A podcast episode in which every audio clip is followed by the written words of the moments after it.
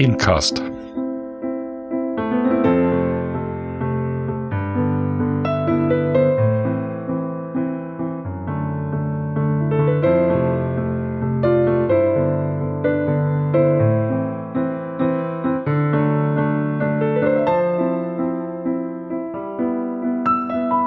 Ein Podcast für Ahnen- und Familienforschung.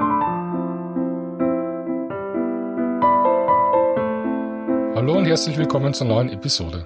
Ich bin Christian Tobecker und ich freue mich, dass ihr alle hier seid. Wie beim letzten Mal möchte ich heute den Podcast in zwei Teile aufteilen. Eigentlich sind es drei. Am Anfang wird es ein theoretisches Thema geben. Und zwar möchte ich da der Frage nachgehen, was ist Genealogie? Das mag zwar für diejenigen unter euch seltsam sein, die sich für genealogische Themen interessieren. Und dieser Podcast fällt ja unter den Begriff der Genealogie. Aber es gibt auch viele Leute, die sich wenig, gar nichts darunter vorstellen können oder die in eine ganz andere Richtung denken.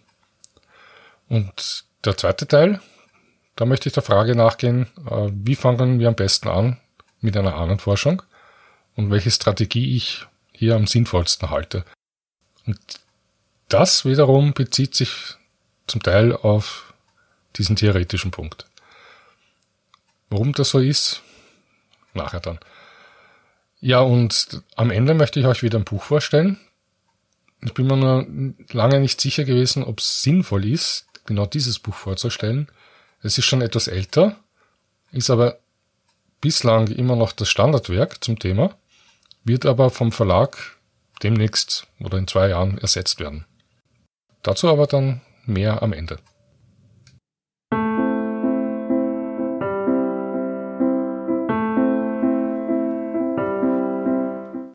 Früher habe ich mich gerne als Genealoge vorgestellt. Und oft bekam ich dann als Antwort ein Stirnrunzeln. Und die haben mich gefragt, warum. Also habe ich die Leute gefragt. Und hier gab es ganz unterschiedliche Antworten. Manche haben mit dem Begriff überhaupt nichts anfangen können. Manchmal ging es in die richtige Richtung, aber nicht ganz. Einer hat zum Beispiel gemeint, ich würde Erben ausforschen, also Erbermittler sein. Und ganz lustig war einmal eine Entgegnung. Da meinte jemand, ich würde eine ganz seltene, wenig bekannte Wissenschaft betreiben. Und diese Wissenschaft sei dann auch noch eine Naturwissenschaft gewesen. Und das ist auf der einen Seite witzig, auf der anderen Seite ist die Verwirrung auch nachvollziehbar, denn es gibt viele Naturwissenschaften, in deren Begriffen sich das Wort Logie findet. Zum Beispiel aus der Schule kennen wir sicher noch die Biologie und die Zoologie. Nicht ganz so bekannt wird vielleicht die Hydrologie sein. Da geht es halt um den Wasserkreislauf. Und noch weniger bekannt eventuell die Glaziologie. Die beschäftigen sich mit Eis und Schnee, die Glaziologen.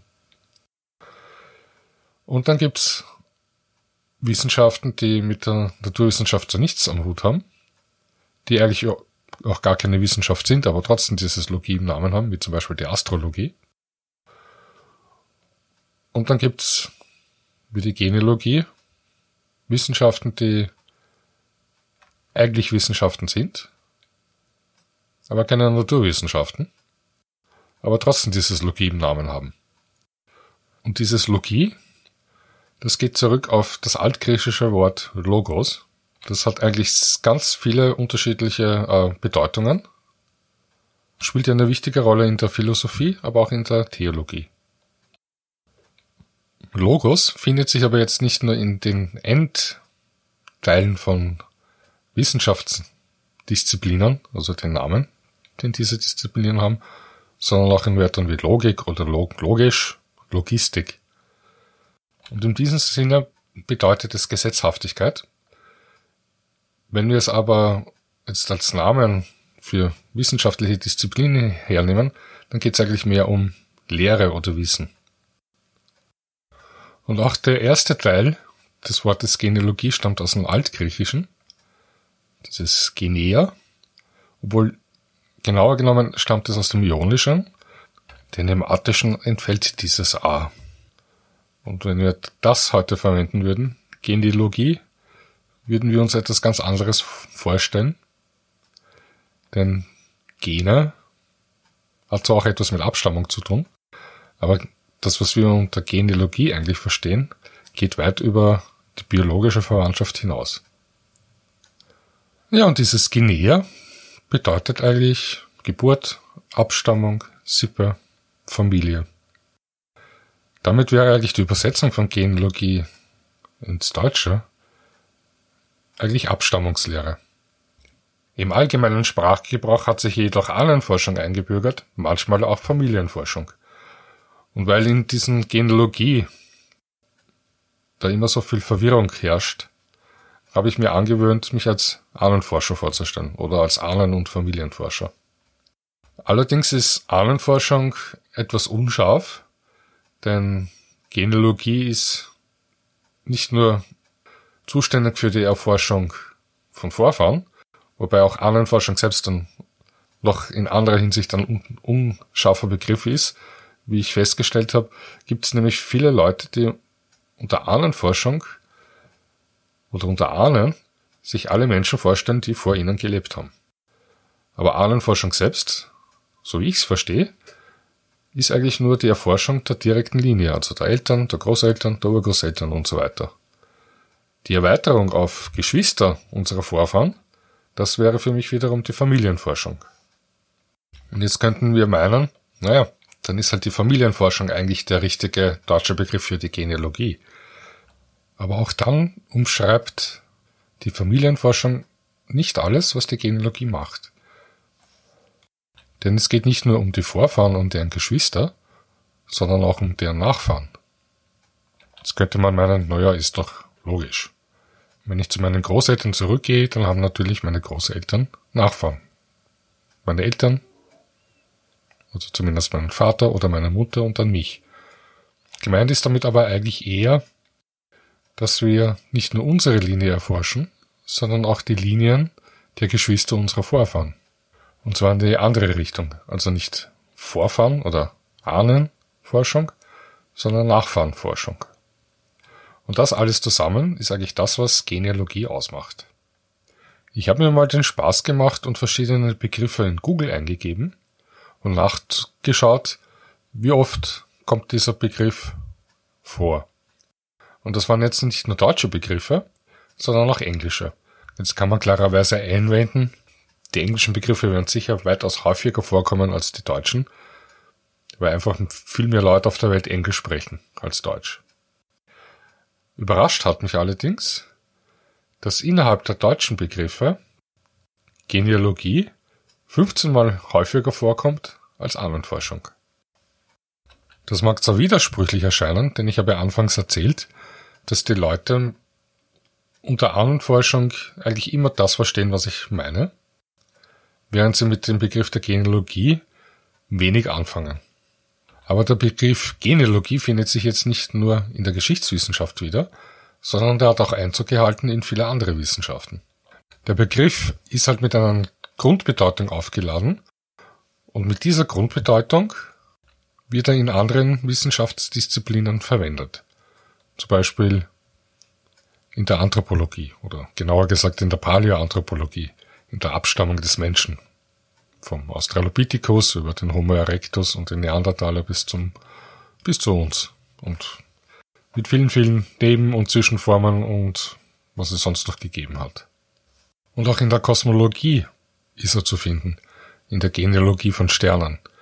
Denn hätte es keine Sterne vor unserer Sonne gegeben, würde es weder unsere Sonne noch unsere Erde noch uns geben. Da die schweren Elemente nur im Rahmen der Kernfusion erzeugt werden und durch eine Sternenexplosion dann im All verteilt werden. Und auch in die Philosophie und Soziologie hat der Begriff Einzug gehalten. So findet er sich bei Nietzsche, aber auch bei Foucault. Soweit möchte ich Genealogie aber eigentlich gar nicht fassen, sondern schon im Bereich der Geschichtswissenschaft bleiben. Und hier gehört die Genealogie zur Gruppe der sogenannten historischen Hilfswissenschaften. Sogenannt ist jetzt ein bisschen näher zu erklären. Diese Hilfswissenschaften greifen anderen Disziplinen unter die Arme. Und wenn ich das als Definition hernehme, dann ist jede Wissenschaft, ob das jetzt eine historische ist oder nicht, für die Geschichtswissenschaft eine Hilfswissenschaft. Zum Beispiel die Archäologie. Oder auch die Astronomie, Medizin, Architektur, Geografie, Materialkunde, Physik, was man sich halt vorstellen kann. Da dieses Hilfe aber ein wenig abwertend klingt, haben manche Historiker und Historikerinnen vorgeschlagen, statt historischer Hilfswissenschaft von historischen Grundwissenschaften zu sprechen. Diese sind unentbehrlich, um überhaupt forschen zu können, denn wenn ich eine Quelle nicht deuten kann, kann ich auch keine Aussage treffen. Und deuten bedeutet, dass man sie einer Kritik unterzieht, also einer Quellenkritik. Wir verwenden heute ja das Wort Kritik sehr gerne, um unseren Unmut über irgendetwas auszudrücken. Aber im wissenschaftlichen Sinne bedeutet Kritik eigentlich, dass wir einer Quelle neutral gegenüberstehen und sie bewerten. Und dabei stellen wir uns eigentlich immer die Frage, wer hat sie angelegt und zu welchem Zweck? Was sagt sie uns und was nicht und warum sagt sie es nicht? Wir kennen ja vielleicht dieses Sprichwort, die Geschichte wird von Siegern geschrieben. So weit möchte ich allerdings nicht gehen. Für unseren Bereich möchte ich jetzt das mit einem kleinen Beispiel demonstrieren. Im Jahr 1798 ist mein fünffach Urgroßvater geboren worden, namens Andreas Tobolka, und zwar in Radodice. Und das liegt in Südwestmähren, nahe der Stadt Jemnice oder zu Deutsch Jamnitz, unweit der Grenze zum Waldviertel. 1825 heiratet er dann in Lissowitz, das liegt im Inneren von Mähren in der Wischauer Sprachinsel. Und in seinem Heiratseintrag ist angegeben, sein Vater sei der verstorbene Josef Tobolka gewesen, ein Schankwirt in Radoditz, und als Mutter eine Marina Puchner. Als nächstes habe ich mir dann seinen Taufantrag herausgesucht und dabei etwas Seltsames festgestellt. Denn als Vater ist hier angegeben ein Matthias Tobolka, als Mutter eine Maria Anna Buchner. Und jetzt stellt sich die Frage, welche der beiden Einträge ist jetzt der richtige? Welchen schenke ich eher Glauben? Normalerweise würde ich immer den älteren hernehmen, also in dem Fall den Taufeintrag. Aber hier ist tatsächlich der Vater falsch eingetragen und das lässt sich eruieren, wenn man die Familie dieses Matthias sich anschaut, aber auch die von diesem Josef. Der Matthias stammt aus Radodice mit der Hausnummer 9, der Josef aus Radodice mit der Hausnummer 10. Und während der Matthias mit einer Marina geborene Irsau verheiratet war, war die Ehefrau des Josef eine Maria Anna geborene Buchner. Der Name der Mutter ist also in beiden Fällen gleich. Also sowohl beim Hochzeitseintrag als auch beim Taufeintrag. Das nächste, was ich gemacht habe, ich habe nachgeschaut, wann sind denn die Kinder des Matthias zur Welt gekommen und wann die des Josefs. Und beide sind tatsächlich im Jahr 1798 Vater geworden. Der Matthias im Jänner, der Josef im Oktober. Dazwischen liegen jetzt nicht ganz neun Monate. Und es ist doch eher unwahrscheinlich, dass in diesem knappen Abstand der Matthias zweimal Vater geworden ist. Wäre der Andreas im November oder im Dezember geboren, dann könnte man sagen, ja, hier besteht eine Möglichkeit. Auch dass der Josef zum Zeitpunkt der Hochzeit bereits verstorben war, bringt uns nicht weiter, da auch der Matthias nicht mehr am Leben war. Dann gibt's noch die Diskrepanz bei den Vornamen der Mütter. Das bringt uns aber auch nicht weiter, da die Namen sich sehr oft geändert haben. Und gerade bei Maria gab's viele Synonyme. Also Maria Anna ist auch die Marianne oder in Tschechien sehr häufig auch die Marina. Die eigentliche Lösung war dann der Blick in, zu den Taufpaten.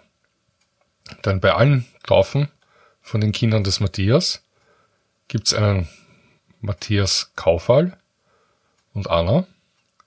Und bei den Taufen der Kinder vom Josef findet sich immer ein Johann Hottans und dessen Ehefrau Katharina. Und dieses Taufpatenpärchen findet sich auch beim Taufantrag vom Andreas. Und somit ist für mich eigentlich jetzt klar, dass der Pfarrer oder sein Helfer den falschen Vater eingetragen hat. Was sich wahrscheinlich nicht klären lässt, ist die Frage nach dem Warum. Zum Schluss dieses Themenpunktes möchte ich noch kurz auf die Geschichte der Genealogie eingehen. Genealogie hat eigentlich eine lange Tradition, die ist bereits in der Antike betrieben worden. Damals aber und auch im Mittelalter und in der frühen Neuzeit noch hauptsächlich um Herrschaft zu legitimieren. Als wissenschaftliche Disziplin hat sie sich dann erst Ende des 18. und dann im 19. Jahrhundert etabliert und hier vor allem in, im Bereich der Mediavistik, also der Mittelalterkunde. Und hier stand, standen im Fokus die Herrschaftsfamilien, deren Abstammung, aber auch deren Verflechtungen miteinander. Und dadurch hat die Genealogie der Mediavistik viele wissenschaftliche Impulse gebracht, denn ohne das Wissen um verwandtschaftliche Zusammenhänge wären viele Aussagen über Ereignisse oder Entscheidungen von Herrschern nicht nachvollziehbar gewesen. Im späten 19. und im frühen 20. Jahrhundert erlangte die Genealogie Beliebtheit im Bürgertum, aber in der NS-Zeit erlangte sie eine unrühmliche Aura, also sie begann zu miefeln. Denn jeder, der am Staat irgendwas werden wollte, musste seine arische Abstammung belegen. Und es dauerte rund zwei Generationen, bis dieser Mief sich in den 1990er Jahren begonnen hat zu verziehen. Und so erfreut sich die Ahnen- und Familienforschung, also die Genealogie, großer Beliebtheit bei alt und jung und ich bin mir sicher, der Höhepunkt ist noch lange nicht erreicht.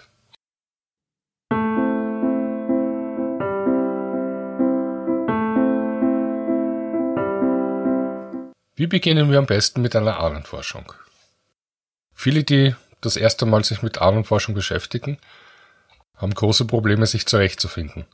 Da wird zu einen einmal der Behördendschungel und die Gesetzeslage, zum anderen aber auch das Finden und das Lesen von Kirchenbüchern.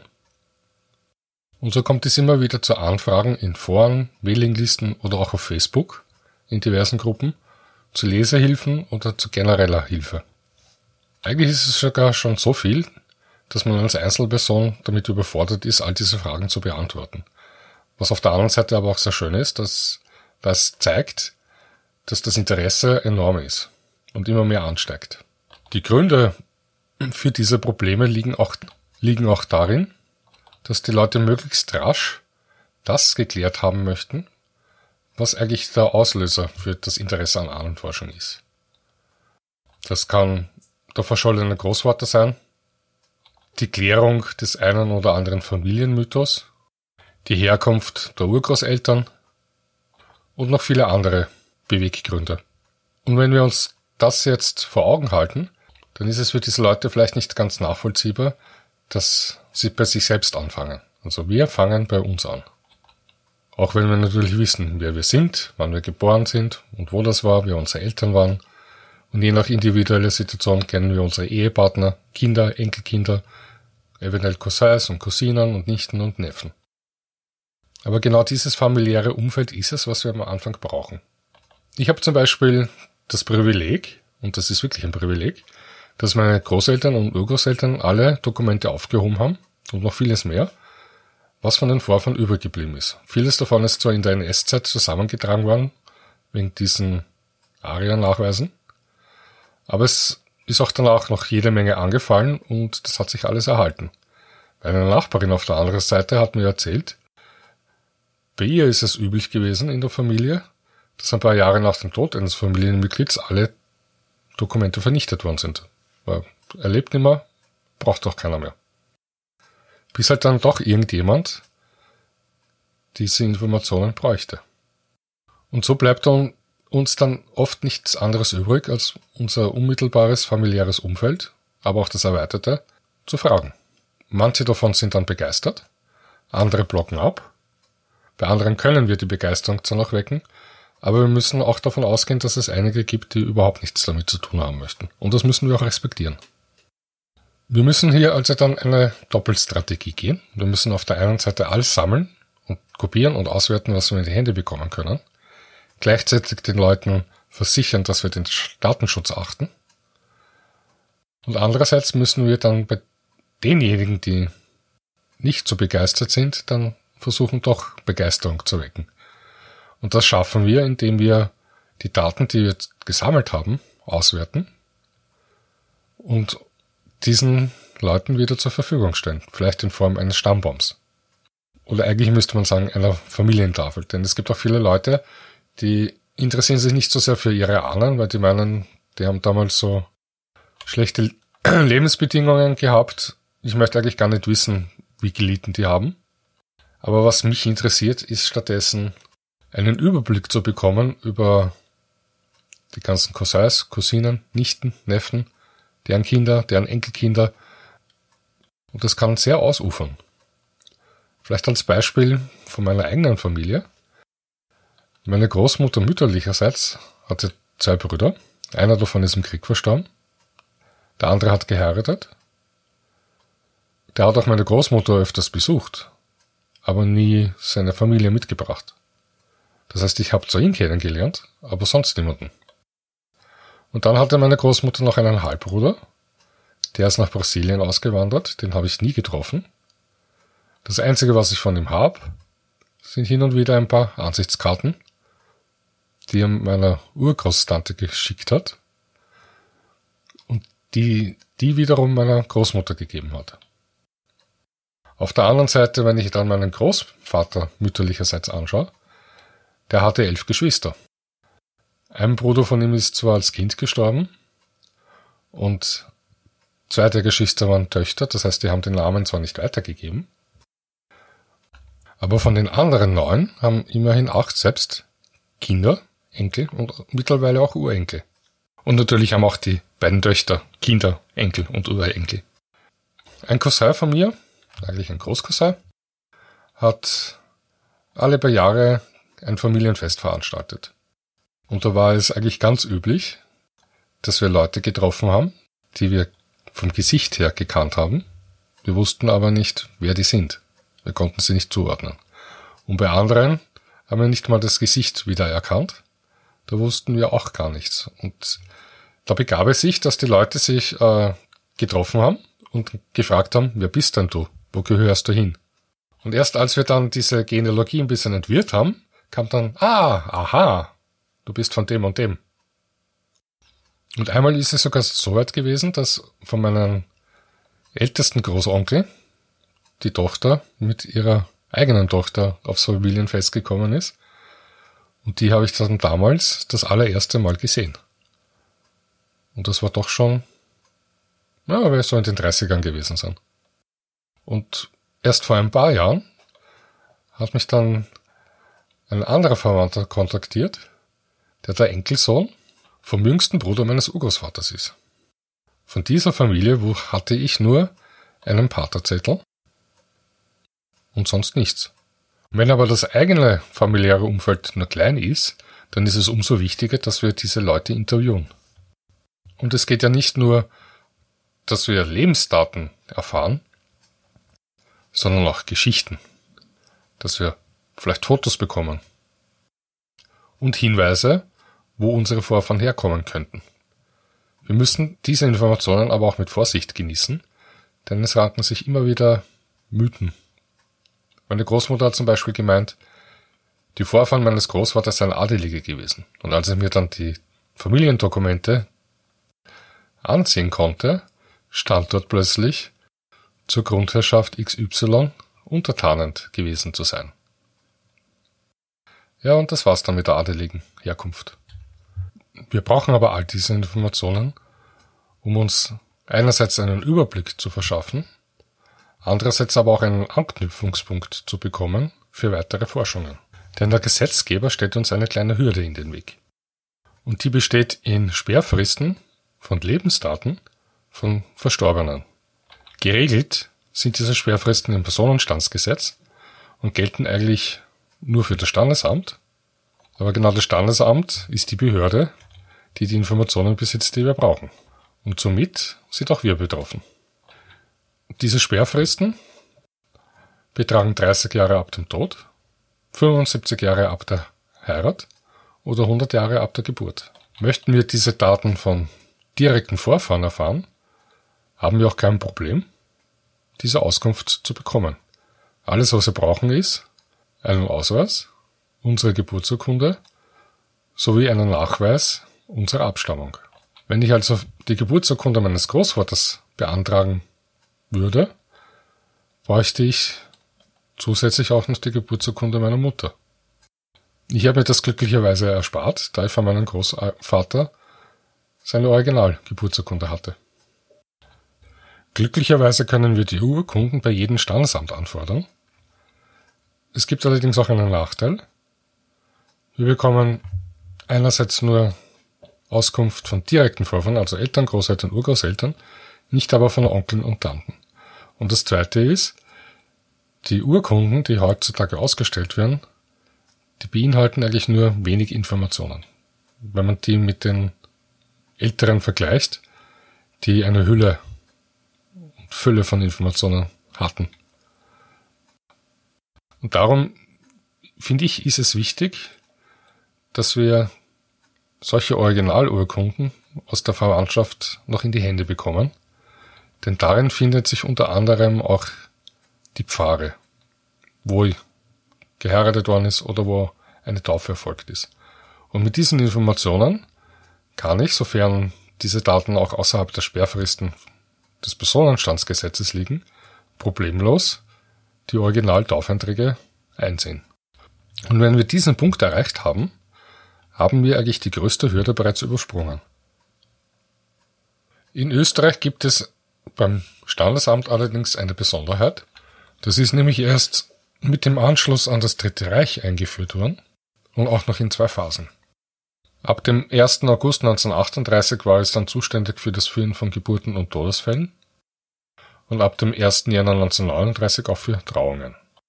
Eine Ausnahme davon gibt es auch noch, und zwar das Burgenland betreffend. Das ist ja erst 1922 zu Österreich gekommen und die Ungarn haben bereits am 1. Oktober 1895 ein Standesamt eingeführt. Und diese Daten, die sind für uns auch deswegen wichtig, da ja das Personenstandsgesetz für Geburten eine Sperrfrist von 100 Jahren vorsieht. Und das betrifft damit auch die Kirchenbucheinträge vor Einführung des Standesamtes. Das heißt, wenn wir nach einer Geburt suchen, die zwar in die Sperrfrist fällt, aber vor dem 1. August 1938 liegt, müssen wir uns an die Pfarre wenden, in der die Taufe stattfand. Während wir für die Matriken also ganz genau wissen müssen, in welcher Pfarre wir zu suchen haben, ist es im Standesamt egal. Wir können die Anträge in jedem stellen. Und im Gegensatz zu den Matriken, die alle im Internet zu finden sind, kostenlos, kostet die Auskunft beim Standesamt etwas, denn im Gegensatz zu früher gibt es keine Auszüge mehr, sondern das Standesamt stellt nur noch Urkunden aus. Und da beträgt die Gebühr pro Urkunde 9,30 Euro. Bei einem Online-Antrag kommt zusätzlich noch eine Gebühr von 8,60 Euro hinzu. Zudem ist eine Bürgerkarte oder Handysignatur notwendig. Bei einem schriftlichen Antrag werden zusätzlich 14,30 Euro fällig. Und wenn wir uns die Urkunde auch noch per Post zustellen lassen wollen, dann kostet das auch nochmal etwas extra. Wichtig noch zu erwähnen ist, dass wir den Antrag nicht selber stellen müssen. Wir können uns auch vertreten lassen. Dafür braucht die Person, die uns vertritt, allerdings eine Vollmacht und eine Kopie unserer Geburtsurkunde. Sowie von allen weiteren Personen, die zwischen uns und der liegt, von der wir eine beantragen möchten. Also, wenn es unsere Großeltern sind, dann brauchen wir nicht nur unsere, sondern auch die von unseren Eltern. Beziehungsweise des jeweiligen Elternteils.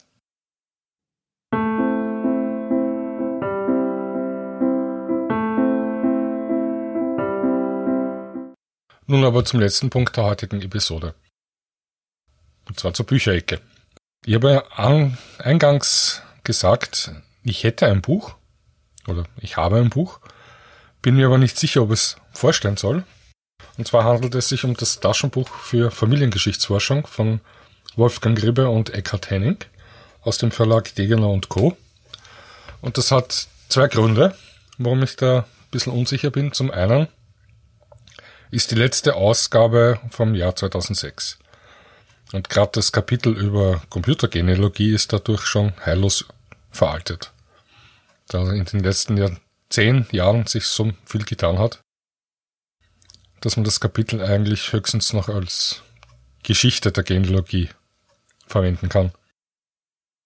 Es gibt aber noch einen zweiten Grund. Ich habe dem Verlag eine E-Mail geschrieben und gefragt, ob es eine neue Flagge gibt und habe eine Antwort erhalten und die möchte ich euch gerne vorlesen. Besten Dank für Ihre Nachfrage nach unserem Taschenbuch für Familiengeschichtsforschung. Leider werden auch verdiente Autoren älter und so steht eine Neukonzeption des Titels an. Sicher werden dafür aber noch zwei Jahre ins Land gehen. Das heißt also, es wird keine neue Flagge geben. Stattdessen wird ein neues Autorenteam ein neues Buch herausbringen. Was aber noch mindestens zwei Jahre dauern wird, vielleicht auch länger, werden wir sehen. Und jetzt stellt sich die Frage, hat es noch Sinn, dieses Buch zu kaufen? Oder zumindest in einer Bibliothek einen Blick hineinzuwerfen? Die letzte Ausgabe von 2006 würde aktuell noch 27,90 Euro kosten, ist also so im mittleren Preisbereich. Allerdings hat das Buch immer noch sehr viel Wert für uns als Genealogen, für Interessierte und für Anfänger. Wenn es auch ein bisschen spärlich geschrieben ist. Aber es ist nun einmal das Standardwerk zu dem Thema. Und was es zum Standardwerk macht, ist jetzt nicht nur ein Überblick über Darstellungsformen, was Genealogie oder Familiengeschichtsforschung überhaupt ist, sondern es gibt auch jeweils ein Kapitel zu den historischen Hilfswissenschaften. Es gibt einen Lexikalteil und es geht auch recht ausführlich auf andere Quellen ein, die neben den Kirchenbüchern für uns relevant sind. Ich selbst habe noch die Ausgabe von 1995 in Gebrauch und finde es immer wieder spannend, darin zumindest ein wenig zu schmückern. In diesem Sinne danke ich für das Zuhören. Falls noch Fragen offen sind, meldet euch bitte, auch wenn ihr Anregungen, Wünsche oder auch äh, Berichtigungen habt. Die verschiedenen Kanäle, mit denen ihr mich erreichen könnt, werde ich euch in die Shownotes hineinschreiben und hoffe, von euch zu hören. Es gibt noch einen letzten kleinen Punkt. Nur ganz kurz. Eine kleine Eigenwerbung. Ich habe auf YouTube mittlerweile zwei äh, Tutorial-Videos veröffentlicht. Das erste handelt darüber, wie können wir einen Ort finden, den wir in einem Kirchenbucheintrag oder in einer Personenstandsurkunde vorfinden, mit denen wir aber nichts anfangen können. Und das zweite Video geht, beschäftigt sich mit dem Problem. Wir haben in einem Eintrag von unseren Vorfahren einen Herkunftsort, suchen dann dort nach dem Taufeintrag, finden aber die Taufe nicht. Und jetzt stellt sich die Frage, wo versteckt sich dieser Taufeintrag und wie können wir ihn finden? Nun, ich hoffe, ich habe mich halbwegs verständlich ausgedrückt und dass auch für die Experten unter euch vielleicht noch das eine oder andere Detail interessant war. Bis zum nächsten Mal.